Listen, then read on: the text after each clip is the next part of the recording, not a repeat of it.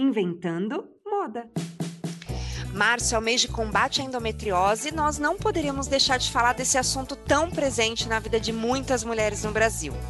Há tempos que a saúde feminina busca por verdadeiras invenções de moda, abordagens naturais e novas abordagens clínicas. E no combate a essa e outras doenças, a robótica tem sido uma opção para lá de eficaz. Bom, eu sou a Lorelai Lopes, head de negócios do Up Consórcios, o novo consórcio, uma fintech da Embracon. E tô aqui super para aprender esse podcast. Hoje eu vou falar com o Dr. Thier Soares, especialista em cirurgia por vídeo, e com a Patrícia Ramos, creator de conteúdo digital. Bom, primeiro, obrigada por participar, mas ninguém melhor do que vocês para falar de vocês mesmos. Doutor, Vamos começar? Fala um pouquinho do que você faz e como é, é, você, o que você tem para trazer para a gente de inventar moda em relação a inventar moda quando se fala em endometriose. É, bom, de, de formação, eu sou ginecologista de formação básica, que a gente chama. E na minha, no na minha, meu estudo lá da ginecologia, eu me apaixonei pela cirurgia por vídeo, enfim, foi aquela paixão à primeira vista mesmo. A primeira vez que eu entrei numa vídeo foi uma coisa encantadora. E eu decidi, eu vou fazer isso, então eu gostaria de fazer isso pro resto da minha vida. E então coloquei isso como objetivo e passei a me especializar então em cirurgia por vídeo e, e como ginecologista no cuidado da mulher, né, e, e focando na cirurgia por vídeo. E depois, em 2014 no Brasil, veio a cirurgia robótica. E aí eu tive a felicidade de ser é, incluído na primeira equipe até do, do, Rio de Janeiro, de cirurgia robótica, uma das primeiras do Brasil. E passei então a incorporar a, a tecnologia robótica também no tratamento né, das cirurgias ginecológicas, que a gente chama de cirurgia ginecológica minimamente invasiva. Esse grupo de procedimentos de ginecologia que tenta cada vez mais invadir menos né, o paciente, com benefício cada vez maior no seu, no seu dia a dia. Eu fiz a minha lição de casa aqui, né? Falei, olha, tô aqui estudando sobre endometriose. Mas gostaria primeiro que o senhor falasse, porque eu, eu, eu realmente já tinha uma noção do que era, mas com, com um pouquinho de estudo aqui, acho que a didática ficou muito mais clara na minha cabeça sobre o que se trata e, e as várias formas que ela pode se apresentar. Para quem não sabe nada sobre endometriose, explica do comecinho o que é. Então vamos lá. É, o tecido que reveste o útero por dentro se chama endométrio. Todo mês, quando a mulher menstrua, tem né, o ciclo menstrual e esse endométrio, quando não há gravidez, ele descama e por isso que né, tem a menstruação. Todo mês essa mulher tem algum, algum sangue, vai para a cavidade abdominal, vai pelas trompas, ela passa a barriga, lá para dentro da barriga mas na maioria das vezes esse sangue ele é pelo sistema imunológico, ele é destruído, essas células são destruídas e tudo corre normalmente. Por algum motivo que aí está grande, a grande questão, porque a gente não sabe por que, que acontece isso, em alguns fatores de risco nós sabemos, mas não exatamente qual é esse gatilho, em que momento que isso acontece, essas células começam a se implantar no abdômen. E aí, quando você tem um estímulo hormonal que faz com que haja o ciclo menstrual, essas células também têm esse ciclo e acabam causando uma reação inflamatória no abdômen. E aí gera todo o transtorno, enfim, que a gente vai conversar aqui sobre a endometriose, o que, que ela causa, né, os, o impacto na vida da mulher. Né, e, e esse acúmulo do endométrio é só em volta do útero? Não, ele pode avançar para outros órgãos, né? existe, o, lógico, o mais comum é a parte próxima do útero. Então, quando ele cai no abdômen, a parte atrás da vagina, é, ovário, nos casos mais graves, intestino, bexiga, são os locais mais acometidos. Mas existe, por exemplo, endometriose no pulmão, no diafragma, cérebro. Confesso que o que eu disse da minha lição de casa foi essa parte que eu fiquei chocada. Eu não tinha essa noção. É, é lógico que o mecanismo, são mecanismos diferentes, e até essa teoria que eu, que eu coloquei aqui da, da endometriose, a teoria mais aceita, mais famosa, e, mas existe contestação, né? Em ciência sempre é ao lado contestador, e é legal porque gera, gera discussão, é, mas essa é a teoria mais aceita e mais divulgada. A parte, do, por exemplo, do cérebro, já seria uma outra explicação. Seria ou por disseminação pelo sangue, ou poderia ser a célula no cérebro teria um potencial de se transformar numa célula parecida com o endométrio. Olha só que coisa interessante. Hum, ou seja, não saiu tudo do mesmo lugar. exatamente. Uau! Isso, isso, pode acontecer, então, também no pulmão. Existe, existe relato de endometriose, olha só, no nariz, glândula lacrimal. Uau! Patrícia também tá com carinho aqui de que não sabia de tudo isso, né? Não, eu não sabia. Realmente estou ficando bem chocada e olha que é só o início da conversa, né? É. Patrícia, primeiro se apresenta, maravilhosa. Quem só está ouvindo e não está vendo as imagens está perdendo nesse momento. Patrícia, se apresenta. Bom, primeiramente, muito obrigada pelo convite. Lorelai, é um prazer estar aqui com você e com esse profissional da saúde, né, o doutor Thier. E eu estou muito feliz de estar aqui, né, em primeira mão para a galera, eu aqui falando sobre endometriose. E para quem não me conhece, prazer, Patrícia Ramos, eu tenho 21 anos, sou carioca, moro no Rio de Janeiro e atualmente eu atuo como. Atualmente eu atuo, olha que lindo, né? como digital influencer, youtuber, enfim, tudo, tudo que abrange internet, rede social, eu tô aí fazendo. Certo. E qual a sua relação com a endometriose? Inclusive em off, né? A gente estava batendo papo aqui antes do podcast e, e ela me contou que essa informação vai ser em primeira mão, né, Patrícia? Isso, em primeira mão. Minha relação com a endometriose é uma relação que eu não gostaria de ter, né? Para começar por aí. Ao fim de 2020, eu descobri, né, que eu estava acometida pela endometriose. Foi um momento muito complicado para mim, porque eu não imaginava. Eu imaginava que a endometriose era uma doença que atingia mulheres com mais idade, né? Mulheres perto da menopausa ou que já passaram pela menopausa. Então, eu fiquei bem chocada porque eu nunca havia pesquisado de fato sobre a doença. Então, eu pensei o pior. Foi, eu posso contar o relato? Claro. De eu descobri? Claro. Então, foi ao fim de 2020, na verdade, perdão, ao fim de 2020, eu estava em Tocantins, estava passando um tempo, eu e meu marido estávamos passando um tempo na casa do meu empresário, nós estávamos lá de trabalho. E olha só que louco, Deus faz tudo perfeito. A esposa dele é ginecologista. E então eu estava lá e acho que uma semana depois que nós chegamos, eu iria entrar no meu ciclo menstrual. Já tomava o anticoncepcional, tinha aquela fase da pausa, onde descia a menstruação. Só que assim, uns dois dias antes, né, do previsto de descer a menstruação, eu comecei a sentir uma cólica absurda, assim, fenomenal de forte. Uma cólica que eu nunca havia sentido antes e eu comecei a me preocupar com aquilo, porque eu colocava compressa quente não passava, eu trocava de posição. Isso foi durante a madrugada. Eu trocava de posição e não passava porque das outras vezes que eu tive a cólica, eu deitava de bruço com a mão assim, né, na altura do útero e passava. Dessa vez não passou e eu suava frio e desregulou todo o meu intestino. Eu ia ao banheiro, assim, mais eu fui mais sete vezes, assim, na madrugada ao banheiro. E foi bem preocupante para mim. No dia seguinte, eu acordei, né? Acordei de 15 minutos de sono que eu tive, dessa noite toda intensa. E eu conversei com a esposa do meu empresário, né, a Mari. Eu falei, Mari, essa noite eu tive uma cólica muito forte, foi assim, assim, assim, assim, assim. Ela falou, Patrícia, vamos fazer uma ultrassom, porque eu acho que isso é endometriose. Eu falei, quê? Não, não é possível, não é possível, não é possível.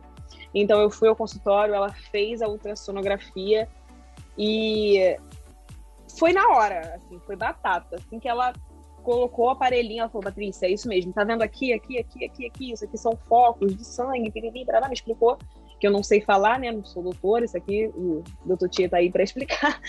Então, foi bem assustador para mim e eu fiquei mais ou menos uma semana, praticamente a viagem inteira, com o meu intestino todo desregulado, com uma cólica fenomenal, que só ficava controlada à base de remédios bem fortes. Então eu tive que trocar o meu anticoncepcional e tudo mais, foi todo um processo, enfim foi um momento bem difícil para mim, porque eu estava longe de casa, né? Eu estava na casa de outras pessoas e eu não imaginava, fui pega de surpresa. Eu tive que fazer outro exame também, que é o. Ah, meu Deus, esqueci o nome. Esqueci o nome. Isso aí, ressonância. Ressonância magnética. E também batata, na mesma hora o homem falou é isso mesmo, doutor, né? Falou, é isso mesmo, você tá com endometriose e tudo mais. Qu quantos anos você mim. tem, Patrícia? Você é super novinha, 21. né? É, 21 é incomum, anos. né, doutor, ficar sabendo tão cedo? É, no, no, geral, em geral, assim, a gente tem realmente, o que a Patrícia falou, é até verdade, assim, a gente tem uma média um pouco mais tarde de diagnóstico de endometriose. Tá? Mas, por outro lado, esse, esse diagnóstico também tem, tem uma nota triste nisso. Por quê? É o atraso médio mundial, isso não é uma coisa só de Brasil, mundial é de oito anos entre as primeiras queixas e o diagnóstico definitivo. Então, vamos imaginar que uma paciente, come, uma mulher começa a sentir as primeiras queixas com 18. Em média, no mundo, ela vai ter o diagnóstico com 26 anos.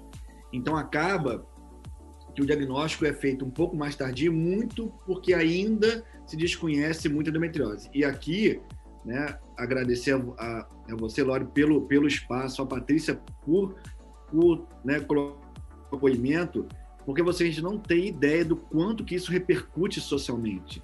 O número de mulheres que vão se beneficiar com essa informação do que a gente está fazendo aqui é impressionante. Assim, isso vai em cadeia porque cada uma vai falando com a outra e, e, e eu vejo muito hoje, com essa informação, internet, redes as pacientes já começam a fazer o seu diagnóstico. E elas chegam, muito, muitas chegam no meu consultório e falam: Ah, eu estava acompanhando o ginecologista e eu falei para ele: Eu acho que eu tenho endometriose, vamos fazer uma ressonância.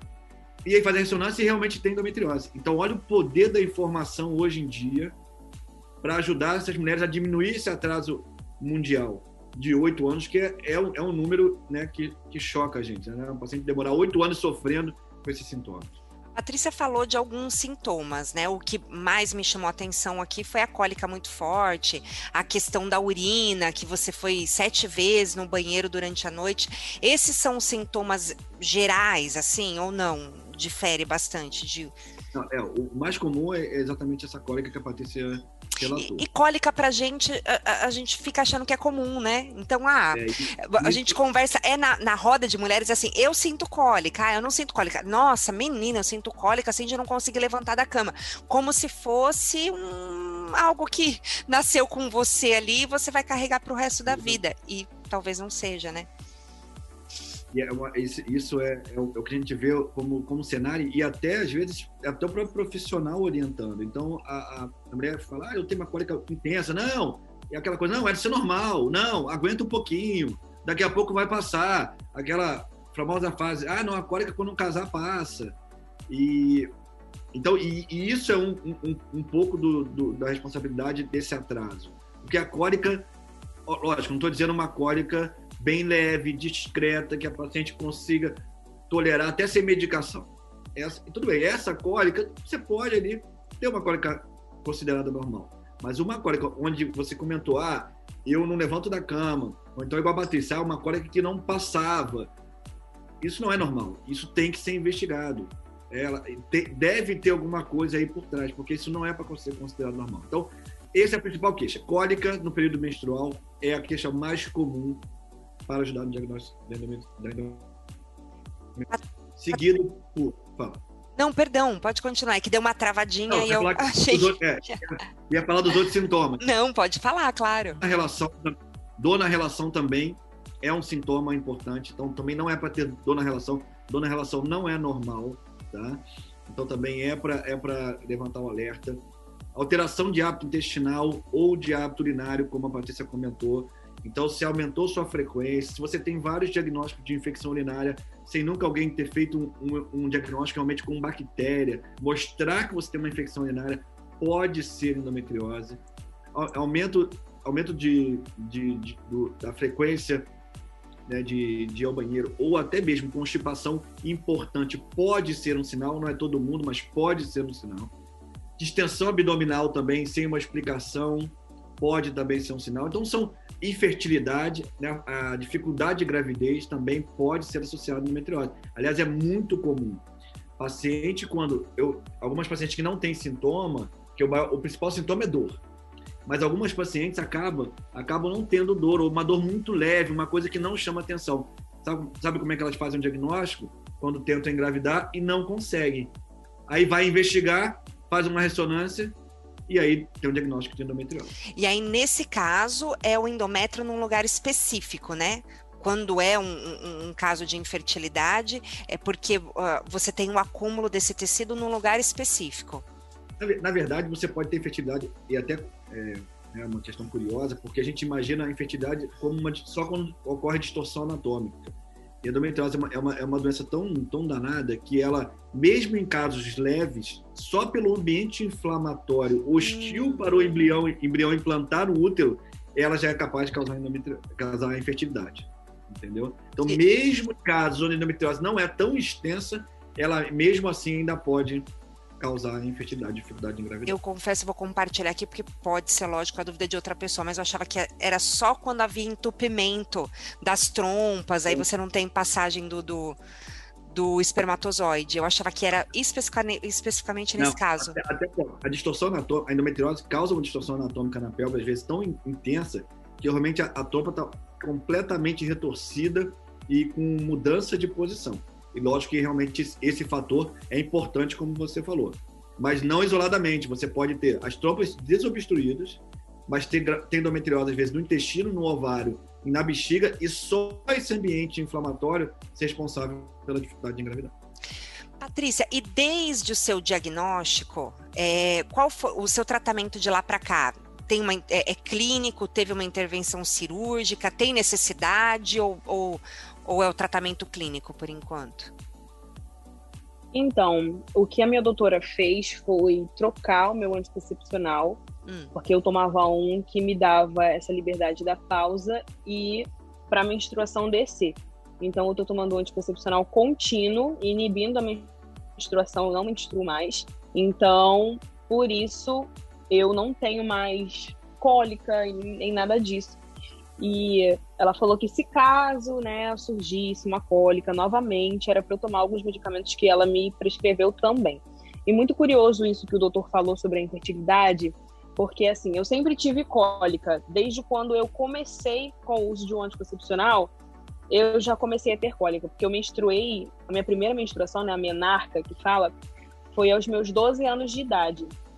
Eu comecei a tomar o anticoncepcional aos meus 15 para 16 anos, porque minha menstruação era muito desregulada. Um mês vinha na semana 1, o outro mês vinha, às vezes demorava, às vezes vinha de 15 em 15 dias, sabe? Então era muito desregulado, por isso eu optei por um anticoncepcional. E na época era um bem fraquinho, sabe? Tinha até nome de adolescente, era Adolês o nome do anticoncepcional. E aí tinha uma pausazinha de quatro dias e tudo mais, aí o tempo passou, tive que trocar e depois trocar de novo e aconteceu isso do da endometriose. Então eu troquei por um método por um anticoncepcional contínuo sem a menstruação. E a minha doutora falou que se eu demorasse mais uns dois anos ou até meses, ah, Deus, ou até meses para ir ao ginecologista para diagnosticar, poderia surgir o caso da infertilidade. Eu fiquei bem preocupada, assim, foi o que me deixou com mais medo. E feliz por eu ter ido a tempo, né, diagnosticar e tratar, mas ao mesmo tempo preocupada, tipo aquele pensamento, caramba, e se eu não tivesse ido? Meu Deus, aquela coisa toda. Ô, Patrícia, sabe uma coisa, uma coisa interessante? A Mari, ela é super minha amiga, nós somos muito amigos. Ah, sério? Sério? Nós somos muito amigos, mas muito amigos, muito amigos mesmo. Ela é assim, uma pessoa que eu gosto, gosto, gosto demais, a gente convive muito e ela é muito minha amiga. Olha só a coincidência. É, coincidência mesmo, né? Então, a, sua, a doutora que, que faz o seu tratamento hoje é amiga do, do, do, do Dr. Thier? Uau! Sim. Que legal. Nossa, muito legal, muito legal. Fazendo conexões aqui no podcast Inventando Moda. Doutor, agora, mitos e verdades. É, por aqui a gente adora mitos e verdades. Vamos lá, uns três mitos, assim, sobre endometriose que, olha, toma cuidado, não acredita nisso não. É, um mito, eu até citei, mas é importantíssimo reforçar, que né, a cólica quando o casal passa, uhum. então isso é um mito, não, né, não deve ser acreditado de jeito nenhum, tem que procurar sim é, investigação. O segundo mito é que a retirada do útero é um tratamento eficaz para endometriose. Por quê? Lógico como tem essa... É, por que isso? Por que esse mito? Porque como tem a, a questão da menstruação, então, se, se levou como verdade que a retirada do útero bastava para que a, a, paciente ficasse boa da endometriose. E é um mito, por quê? A endometriose já, já está estabelecida, ela já está na pelve. Se você não tratar a endometriose, não adianta tirar o útero, a paciente vai ficar sem útero e continuar com dor. Entendeu? Então, esse é um, um outro, um outro mito também que eu tento combater muito. E o que é mais chocante ainda, Laura, pacientes que ainda não engravidaram, que às vezes são submetidos à retirada do útero como indicação de tratamento de endometriose. Até hoje? Até hoje, 2021. E infelizmente, vou, vou te falar uma notícia. Ainda vamos ter alguns anos aí para frente para lutar contra contra essa. Mas, doutor, isso por conta de. Porque a indicação é pelo médico, né? Então é falta Sim. de atualização por parte de alguns profissionais, é falta ou é, é isso. Uau, né? Eu queria fazer uma pergunta para o doutor. Pode. Então, doutor, eu menstruei, né? Minha primeira menarca foi com 12 anos, como eu acabei de dizer. E aos meus 14 anos, eu tomei anticoncepcional um dia só, porque eu queria inibir a menstruação, porque no dia seguinte eu iria me batizar, né, na igreja. Então, como tinha aquela coisa da água e tudo da mais... Da roupa branca. Aí, isso, a roupa branca. eu fiquei desesperada e a minha mãe comprou um anticoncepcional qualquer na farmácia e me deu só para inibir a menstruação. A partir desse dia que o meu ciclo ficou todo desregulado. Que, ficava, que eu ficava menstruando de 15 em 15 dias, às vezes tinha mês que vinha, tinha mês que não vinha. Foi por causa disso, de eu ter tomado esse, esse anticoncepcional sem prescrição médica um dia só? Não, foi coincidência, Patrícia, foi coincidência. Foi? No, foi coincidência. No, na adolescência, é muito comum a irregularidade menstrual. Porque ah. quando a mulher começa a menstruar, o eixo hormonal ainda está imaturo. Então, ele não, ele não fica regular como uma mulher de 25, 28 no geral. Isso acontece também no outro oposto, quando a paciente está entrando na menopausa. Aí não é que ele está imaturo, é porque ele justamente está começando a falhar. Então, são momentos da vida, tanto na adolescência quanto na perimenopausa, onde a mulher enfrenta uma irregularidade menstrual sem ter nenhuma, nenhuma alteração, nenhuma doença, né? nenhuma causa específica. Entendeu? Perfeito, perfeito. Então, eu ter tomado o. Eu ter ido ao ginecologista para ele me prescrever um anticoncepcional não me atrapalhou. Na verdade, me não, ajudou, né? É, a regular a menstruação. Perfeito, perfeito. Eu, vou, eu vou na pegada da dúvida aí da Patrícia para perguntar se existe algo que possa provocar e, na contramão, se existe algo que possa prevenir. É, na verdade, a gente não consegue nenhum nem outro. Tá? Não, não, tem, não tem nada que a mulher faça que ela possa né, se culpar, ah, eu fiz isso e agora eu tenho endometriose. Não, não tem. Como eu disse, a gente não, tem, não sabe por quê, por que, que a endometriose começa. Tá? Agora, lógico, existem algumas, algumas questões. Sem dúvida que genética influencia muito. Por exemplo, se a Patrícia tem uma irmã, essa irmã ela tem um risco sete vezes maior de ter endometriose do que entre irmãs, por exemplo, que não têm esse diagnóstico é, feito. Tá? Então, uhum. a genética influencia demais, é muito importante essa influência genética. Casos de endometriose. Dois, a questão da, do, da, do modelo de vida hoje né, da mulher moderna, que, que deve ser assim mesmo, mas é uma, é uma mudança de vida. A mulher engravida menos, engravida mais tarde, acaba se dedicando ao profissional primeiro, para depois acabar cuidando da questão da maternidade. E isso faz com que a mulher engravide menos, ela, ela fique mais sob o efeito daquele ciclo, ciclo menstrual que eu falei. Por que, por que a gravidez é bom? E aqui, um outro mito que a gente já pode até colocar. A gravidez não cura endometriose, porque também tem muito profissional que fala: ah, engravida que a sua endometriose vai ser curada. Não é que ele, não, é, não vai curar, mas lógico que tem algum benefício. Por quê? Quando a paciente está grávida e amamentando, o que ela faz? Ela não menstrua. Então, para a doença é bom sim.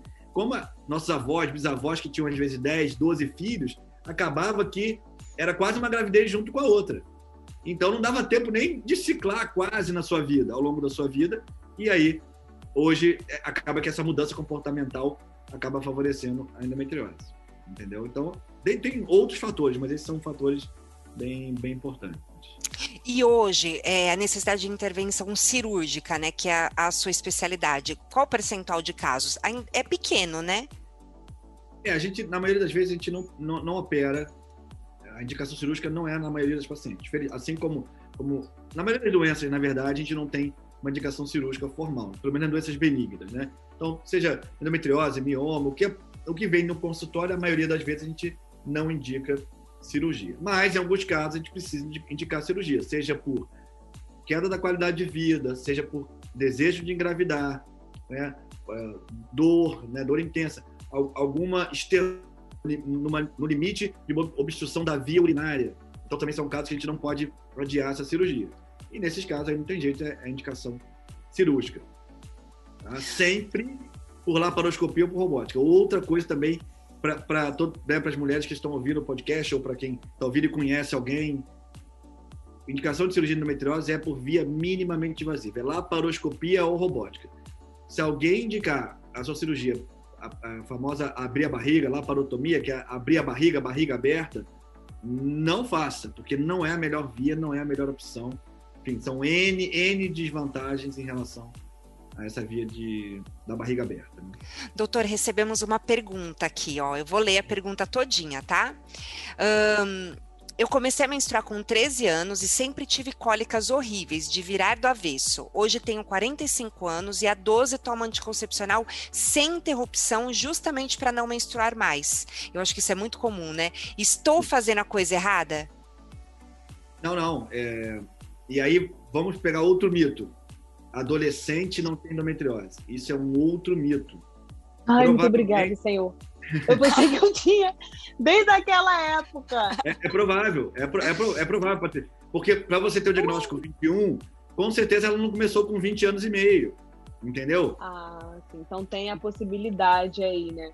É, essa é adolescente começa com uma dor insuportável, uma cólica insuportável, ela às vezes não vai ter o diagnóstico formal de endometriose porque ainda não deu tempo de aparecer. Mas é, é, é um risco, ela tem um fator de risco importantíssimo. Ela tem que ficar de olho, porque lá no futuro ela é uma candidatíssima a endometriose. E, é, essa pergunta aí da, da ouvinte é, é muito o cenário da endometriose que a gente, a gente, tem no consultório. Ah, eu menstruo desde a minha adolescência que eu menstruo com dor, que eu tenho, eu não ia para a escola e eu tenho realmente pânico de menstruar.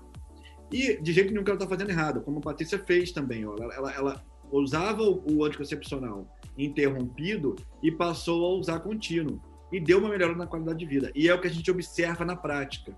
Apesar de alguns estudos não mostrarem claramente essa, essa melhora, mas na prática a gente vê muito isso. A paciente vem com a interrupção da pílula e menstruando com dor. Quando ela passa para o contínuo, ela tem uma melhora da qualidade de vida. E a mulher não precisa ficar preocupada, porque não menstruar não é, não é um mal para a mulher. Tá? Essa menstruação, esse sangue não vai para lugar nenhum, ele não está se acumulando em nenhum lugar. Tá? Então, é, a mulher escolher de usar o contínuo, a famosa emendar uma, uma cartela na outra, é super comum e super saudável para a mulher. Ela não precisa pensar que está causando mal para ela, não. Bom, eu, Lorelai Lopes, passando para método contínuo hoje, tá bom, gente? Tô deixando Patrícia e, e Dr. Thier, eu esqueci de perguntar alguma coisa, alguma informação que seja importante colocar e que eu não não eu, eu não abordei o assunto aqui? Não, acredito que não, tá tudo certo. Então, eu acho, eu acho que só só é, apontar em relação ao diagnóstico a Patrícia no início, mas só para chamar a atenção. É, o diagnóstico é, lógico, é, a suspeita é feita pela clínica, lógico, da paciente, né? Então, quando ela relata dor, dificuldade de gravidar, enfim, tudo que a gente citou anteriormente, a gente suspeita de endometriose. O que vai dar, o que vai dar esse segmento, uma ultrassonografia transvaginal com preparo intestinal, e aqui é importante essa diferença, uhum. uma famosa transvaginal convencional, ela serve para, no geral, acompanhamento, mas para diagnosticar endometriose, ela não funciona muito bem. Tem que ser uma ultrassonografia específica. E assim como a ressonância. Ressonância magnética da pelve também, com preparo intestinal, com um protocolo específico para endometriose, porque isso melhora muito a acurácia do exame, o desempenho do exame melhora demais.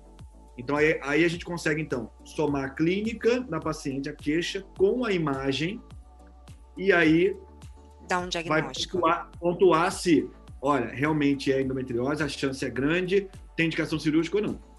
O diagnóstico definitivo, para a gente dizer definitivo para a ciência, é você ter uma biópsia comprovativa de endometriose.